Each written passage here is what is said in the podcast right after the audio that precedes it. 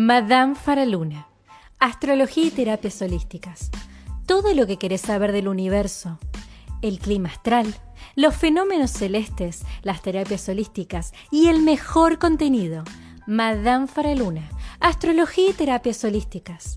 Lo mejor de lo mejor. Tu mejor versión te espera. Accede a todo lo que querés saber del universo.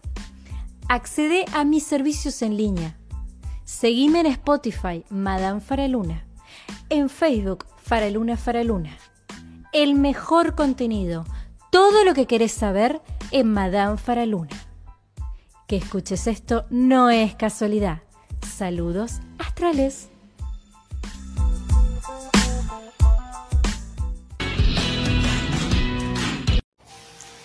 Buenas, buenas, seres astrales. Técnicamente hablando, y digamos técnicamente hablando, este sería el último podcast del todo el 2023, y digo técnicamente hablando, teniendo en cuenta que la gran mayoría de las personas en mi país terminan el año el, 25, el 31 de diciembre. No obstante, los astrólogos nos manejamos por otro calendario que entre nosotros y entre colegas es bastante conocido para nosotros el año termina el 21 de marzo durante el primer equinoccio. Pero bueno, este, créanme, querida audiencia querida, que este no va a ser el último podcast hasta marzo del 2024, pero sí va a ser el último podcast de, de acá, por lo menos hasta, creería yo, que mediados de febrero. El día de hoy vamos a, no vamos a hablar del clima astral, porque para eso ya hay todo un podcast de Madame Faraluna sobre el clima astral de diciembre, de la mano de Sagitario. Eso ya está disponible en Spotify, así que si quieren saber qué pasa con el clima astral, ya pueden saber qué pasa.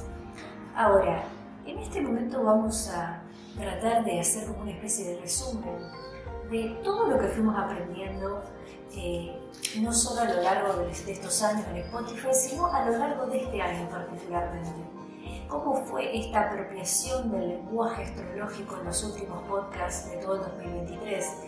Eh, ¿Cómo podríamos resumir la utilidad de la astrología para la vida cotidiana? Eh, ¿Por qué es tan apasionante? ¿Por qué nos sirve tanto? ¿Por qué es tan enriquecedor? Son muchos tecnicismos, sin entrar en hablar de progresiones secundarias, sin hablar de puntos medios, sin hablar de eclipses raros, sin ponernos en técnicos. Vamos a tratar de hacer una idea de para qué sirve la astrología. La audiencia más vieja de Madame Faraluna se debe estar preguntando para qué estamos hablando de esto. Ya por allá, por el 2020, ya habíamos hablado de para qué sirve la astrología. Pero la verdad es que siempre me parece importante refrescar por qué estamos acá, para qué sirve la astrología, qué nos dice, qué no nos dice.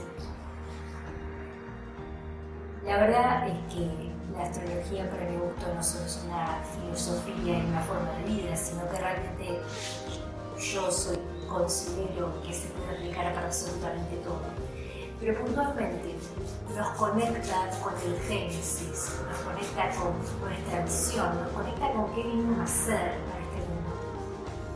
Y hay algunos factores de la carta que podrían hablarnos justamente de qué venimos a hacer y cuál es nuestra misión en este mundo. Tendría que pensar puntualmente en la posición de los nodos, Tendría que pensar en dónde está mi signo oculto, tendría que pensar en mi casa 10, tendría que pensar en mi luna, tendría que pensar en mi planeta dominante. Esos son los factores más importantes cuando uno ve una carta a la hora de entender realmente qué vinimos a hacer.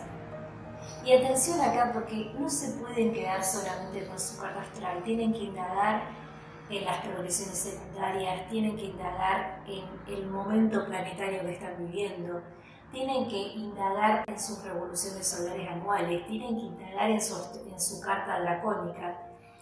No se queden con la idea de que una vez que tienen la carta astral descubrieron la pólvora porque hay mucho más para trabajar. Esa es la primera parte del viaje. Si ustedes realmente le quieren sacar el jugo, le quieren realmente sacar el jugo, no solo les recomiendo hacerse revoluciones solares todos los años, sino ver un poquito de la progresión solar, ver dónde está avanzado el sol de ustedes, dónde se están expresando. Porque a veces sucede, por ejemplo, una persona que haya nacido, por darles un ejemplo rápido, en Géminis, con un sol en Géminis a 15 grados, hay una probabilidad muy alta que como nació en la mitad del recorrido del Sol, esta persona 10 años más adelante tenga el Sol progresado en cáncer y por ende su necesidad de afirmarse en el mundo y su necesidad de expresar y su necesidad de ser vital va a ser diferente y va a ser abismal, desproporcional y experiencias probablemente dolorosas, porque la energía de Géminis no es lo que la energía de Cáncer. Pasar de un sol a Géminis a un sol a Cáncer es una cosa muy compleja. Entonces, saber realmente dónde tengo progresado mi sol es muy importante, porque el sol nos está hablando de lo que nos da vida, lo que nos da vitalidad.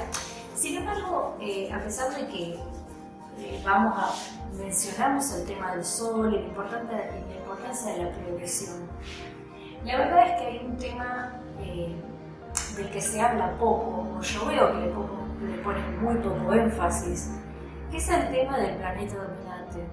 Por supuesto que entre colegas sabemos lo que es un planeta dominante, pero ¿por qué se habla poco del planeta dominante en las redes sociales? Yo escucho que la gente dice cosas como, ay, yo soy de Leo, ay, yo soy de Libra, ay, yo soy de Virgo. Ajá, sí. ¿Y tu planeta dominante dónde está? ¿Y de qué decanato sos? ¿Y a dónde está el ascendente? ¿Y dónde está la luna? Porque no somos el sol solamente. Es muy lindo decir el sol porque, claro, y más si nos identificamos con el sol, o por lo menos aquellas personas que creen identificarse con el sol. Eh, pero somos mucho más que eso, somos una expresión del ser, somos un conjunto de saberes astrológicos. Ustedes imagínense una persona cualquiera que tenga un sol en otro, vamos a dar otro sol. Supongamos una persona con un sol en Virgo, por inventar un ejemplo. Una persona con un sol en Virgo que no se siente identificado o identificada con la energía de Virgo. ¿Ustedes creen que una persona que no se siente identificada con su sol puede apropiarse y enriquecerse del lenguaje astrológico? Por supuesto que no, porque si ponemos el foco solamente en el Sol y una persona X de Virgo no se identifica con la energía de Virgo, con lo que lee que es Virgo, no va a querer saber más. Por eso siempre es importante hablar ampliamente de todo lo que se puede hacer con la astrología, porque la única manera de que la persona llegue a esa información va a ser que le interese lo que le tenés para decir.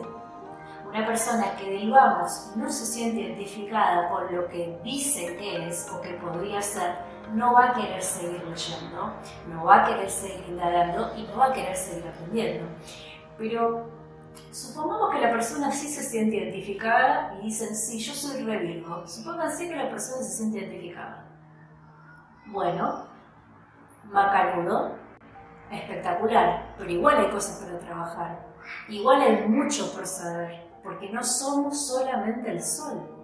Y por favor, atención acá, acá no me quiero meter en cuestiones ideológicas, pero la verdad es que desde la óptica femenina, el sol no tiene mucha relevancia porque somos hijas de la luna y atraemos con Venus, somos luna-Venus. Y la verdad es que en una mujer, el sol no tiene mucha trascendencia, nuestra energía femenina está en la luna. Yo siempre que tengo una chica en la consulta, le digo, o alguien que se percibe mujer, le digo, che, para, lo que está desequilibrado en este momento es que estás en desconexión total con tu luna. O no, estás bien, o no está bien aspectado Venus y la luna, o hay un problema entre el Sol y la luna. Digamos, la luna no está trabajando. ¿Cómo pueden, cómo pueden ustedes, mujeres, no trabajar con la luna? El sol es el principio masculino por excelencia, también es el principio de vitalidad, en eso estamos todos de acuerdo. Desde la decodificación astrológica, el sol tiene que ver con nuestras enfermedades, desde la psicoastrología tiene que ver con el padre y cómo vivieron a su padre, y así podemos seguir según los paradigmas, según las escuelas.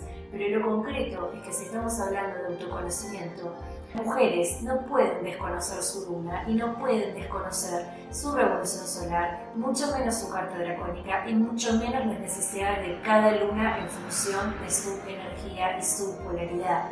Porque aparte hay otra cosa acá, las polaridades y las energías tienen diferentes lecturas según el planeta que habiten y según lo que querramos trabajar. En las consultas, cuando la persona viene a hacerse por primera vez una carta astral, es una cosa. Ahora, cuando una persona viene a trabajar una cuestión puntual, o ustedes quieren saber algo puntual, por ejemplo, están teniendo problemas de vocación en la tercera, cuarta carrera que se cambian y no saben hacia dónde van a disparar la flechita de Sagitario. Están como sin rumbo. Bueno, a mi criterio profesional y a mi criterio de una persona con casi una década en el rubro, una persona que viene con un problema de vocación no, no le podés realmente decir sí, porque tu sol está acá y tu ascendente está acá y tu mercurio. No, porque la persona que tiene un problema de vocación, primero, a ver, hola, sistema de casas, ¿dónde está la casa 10?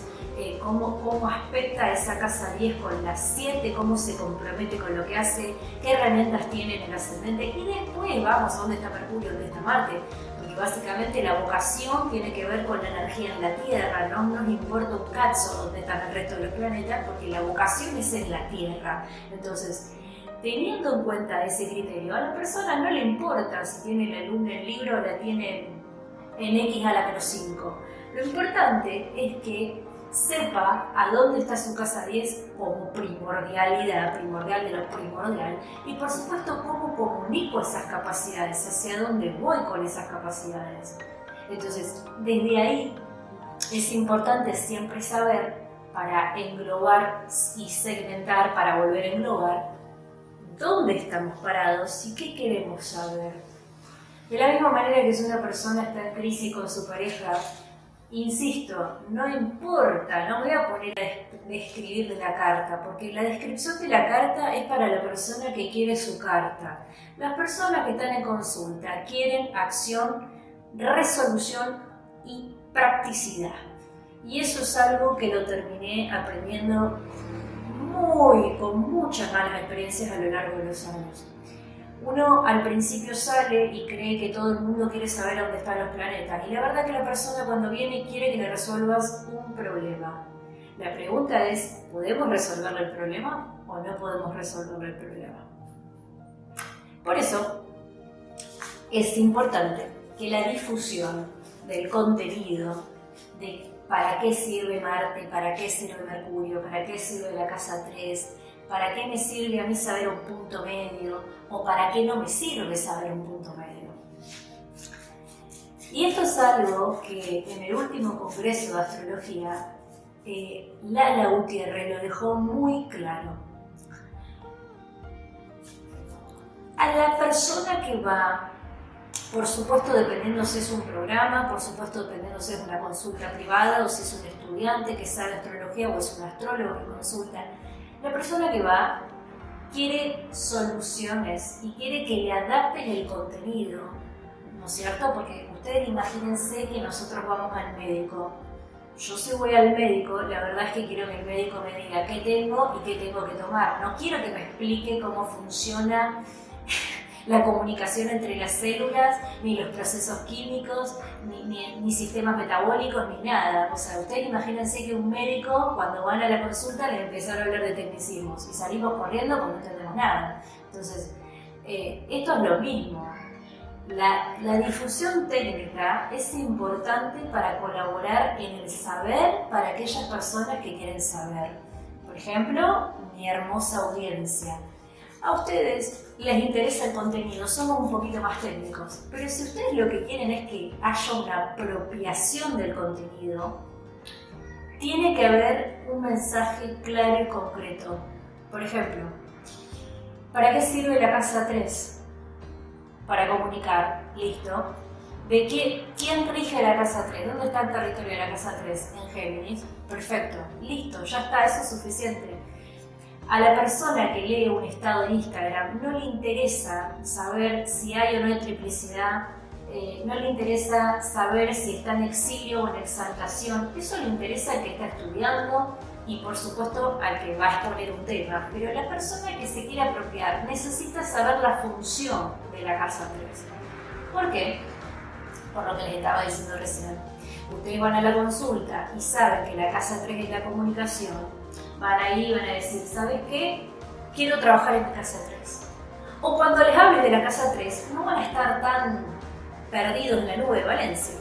Entonces, siempre es mejor que haya cierta concepción clara del tema para después empezar a desarrollar unos textos hermosos, largos, complejos. Pero siempre es importante que se sepa de qué estamos hablando. El otro día hice una, encuesta hablando del resumen del año, de todo lo que vimos. Hice una encuesta en las redes sociales y le pregunté a mis seguidores puntualmente si sabían estas tres diferencias que les voy a mencionar. La primera, ¿para qué sirve el ascendente? La segunda, ¿cuál es la función del planeta dominante? Y por último, si es lo mismo en una carta, en una carta astral, ver a dónde está la luna y a dónde está Venus me sorprendí de las respuestas porque la gran mayoría respondió perfectamente. ¿Eso qué quiere decir? Que hubo una apropiación del lenguaje. Si la audiencia hubiera contestado que no sabía, o que no tenía idea, o que quería que haga un podcast de esto, o que hable más del tema, ya a mí me da a pensar que hay algo que falló en la comunicación del mensaje. Entonces, si lo que queremos es seguir difundiendo, si lo que queremos es que la comunidad crezca, si lo que queremos es expandir la astrología y agregarla como una herramienta más de conocimiento, es importante que todos hablemos el mismo idioma. Entonces, yo ya soy feliz viendo los resultados de esas encuestas y soy más feliz viendo las estadísticas de Spotify de los últimos podcasts de todo el año cuáles fueron los podcasts más reproducidos. Los podcasts más reproducidos fueron Los patrones heredados, Inteligencia emocional, Sanar el árbol, Las sanaciones para todos y por supuesto todo lo que tiene que ver con el clima astral. Imagínense que eso me colabora a mí un montón, no solo para saber si estamos en la misma sintonía, sino para poder ayudarlos más. Y por eso, a partir del año que viene, el contenido va a estar más ligado a los temas que ustedes más escucharon. Vamos a hablar un poquito más, indagar un poquito más en lo que tiene que ver con los patrones, vamos a indagar más en lo que tiene que ver con la sanación y vamos a indagar más en todo lo que tiene que ver con el árbol familiar. Vamos a sacarle el jugo a ese tema, vamos a desmenuzar un poquito más lo de astrogenealogía, de codificaciones astrológicas es lo que se viene también, de eso también vamos a hablar. Entonces, fíjense cómo todo este año cierra con todo lo que vimos en este año, que fueron pequeñas píldoras astrológicas, sirvió para que ustedes entendieran el mismo idioma. Cuando se entiende el mismo idioma, ahí sí nos podemos poner más técnicos, ahí sí si quieren podemos hacer, desarrollar un poquito más, podemos hacer más cosas. Pero para mí realmente es gratificante saber que, que mis seguidores puntualmente contestaron todas las preguntas bien y me encantó ver cuáles fueron las cosas que más les gustaron, porque entonces la entrega de mi parte es más específica de lo que ustedes quieren. Y esa es un poco mi propuesta. Mi propuesta no es solo difundirles y entregarles contenido de astrología, sino que sea contenido que a ustedes les interese. Por eso realmente estoy súper contenta de los que participaron. Ahora bien, todo este año, ¿cómo se movieron las energías? ¿Qué sintieron? Me encantaría que cuando suba este podcast las personas que estuvieron todo el año escuchando a Madame Faraluna me digan o me hagan una reseña realmente de cuál fue el podcast que más disfrutaron y por supuesto de qué les gustaría que hable en el primer podcast del año que viene. y con primero atención me refiero por supuesto después del clima astral, ¿no? porque siempre, todos los meses, lo primero es el clima astral del mes. Ahora, ¿de qué les gustaría que hablara el primero, el primer podcast del año, obviando el clima astral?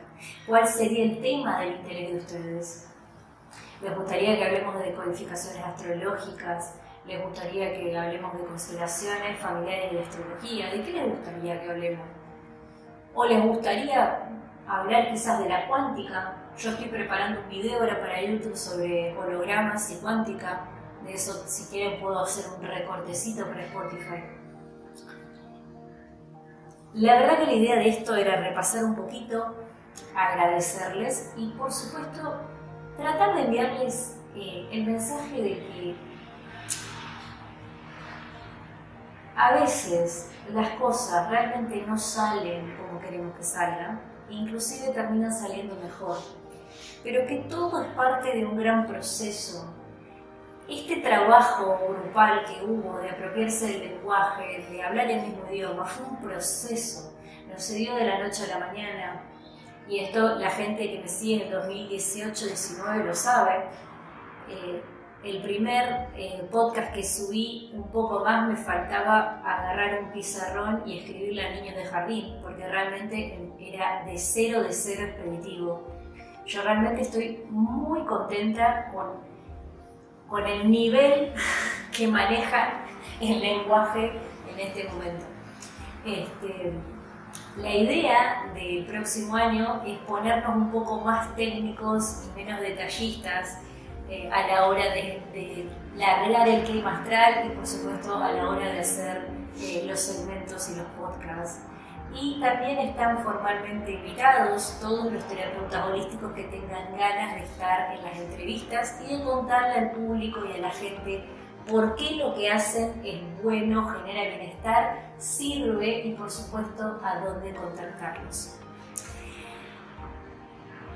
El año, para mi gusto, si tengo que hacer una revisión de todo lo que vimos en el año y cómo estuvieron las energías durante todo el año, les tendría que decir que fue un año intermitente, porque particularmente lo que pude ver, y digo lo que pude ver, no solo en la carta del año, sino en las energías, sino en los consultantes en sí, es que fue un año con muchos altibajos emocionales para todos. Ha habido momentos en los que hemos sentido que hemos estado realmente en la cima, otros en los que nos tiraron una patada y caímos rodando de la cima, otros meses en los que no pasó nada realmente. Y ahora yo siento y veo que hay una especie de lucecita, de esperanza, ganas en la gente pese a las circunstancias. Tratemos de sostener esa energía, tratemos de mantenernos positivos, porque recuerden que el clima de diciembre va a ser muy dinámico, puede llegar a ser violento, porque hay mucha energía sagitaria concentrada. Eh, va a ser muy rápido diciembre, realmente, va a ser un mes que va a volar y realmente es muy probable que pasen cosas relacionadas con la violencia en las calles de una manera desmesurada y descontrolada. Así que yo les recomiendo que traten de mantener ese mentalismo, traten de hacer los ejercicios de visualizaciones, mediten, tómense un tiempo, tómense un recreo, mantengan una actitud positiva porque la verdad que la energía está pesada, casi a punto de explotar utilicen esa esperanza que tienen, ese rayito que, estamos sintiendo, para poder encarar la situación, para no salir a pelear, para no salir a matar. Aprovechen todo lo su carta, exploten su carta, volvemos de lo mismo, sepamos para qué sirve la luna, cuándo activar Marte, por favor, no vivan en Marte. Esto lo vimos en el, lo vimos en el curso del Camino a Marte Marte sirve para moverse, sí. Sirve para la supervivencia y depende, depende de donde tengan a Marte. Pero no vivan en Marte. Habiten toda la carta. Porque la realización personal está en habitar la carta.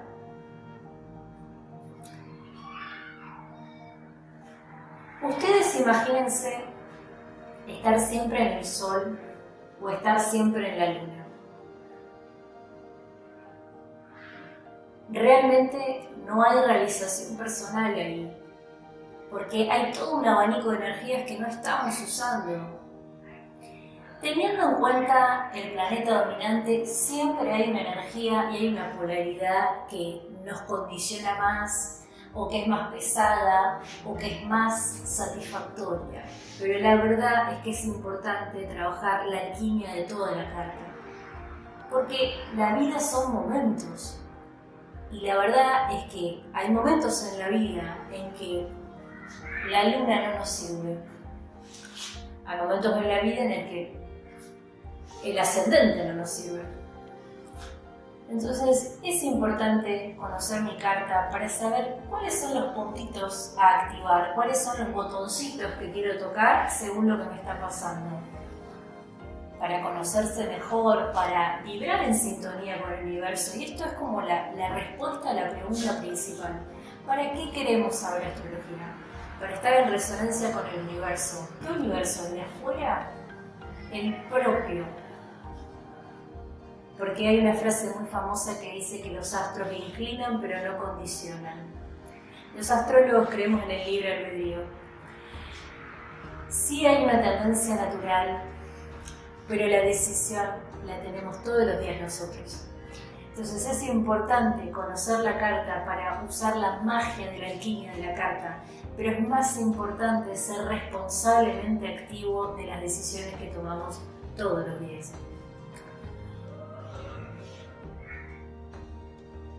La astrología, y voy a cerrar con esto, la astrología sirve para el autoconocimiento y la realización personal, la conexión del alma y ser parte activa del universo. ¿Qué podemos hacer con la astrología? Muchísimas cosas, lo que quieran. Con la astrología esta vida es pasada, pueden hacer. Puntualmente yo a qué me dedico? A la consulta, al desarrollo personal, problemas vinculares y vocacionales Yo creo realmente que es importante este saber, porque este saber nos lo estamos guardando pocas personas en este momento. Es importante que la astrología vuelva al ámbito académico y para eso es importante empezar a segmentar correctamente la información. Y por supuesto, alfabetizar a la población con el lenguaje astrológico. Hasta acá el podcast de hoy, espero que lo hayan disfrutado tanto como yo. Les agradezco mucho a la audiencia del acompañamiento todo el año. Espero que terminen muy bien. Cuando estén estresados traten de usar por lo menos algunos de los tips que hemos usado durante el año, el de las visualizaciones, las meditaciones. Traten de volver a su eje, volver a su centro. Yo sé que es difícil, créanme, a veces a mí me cuesta volver al centro pero realmente los ejercicios funcionan. Y si quieren que se los mande puntualmente, pueden contactarme en los 996 55 16 a Telegram. Que escuches esto no es casualidad y no dejes de seguirme para todo lo relacionado con la astrología y el holismo en Madame Fareluna.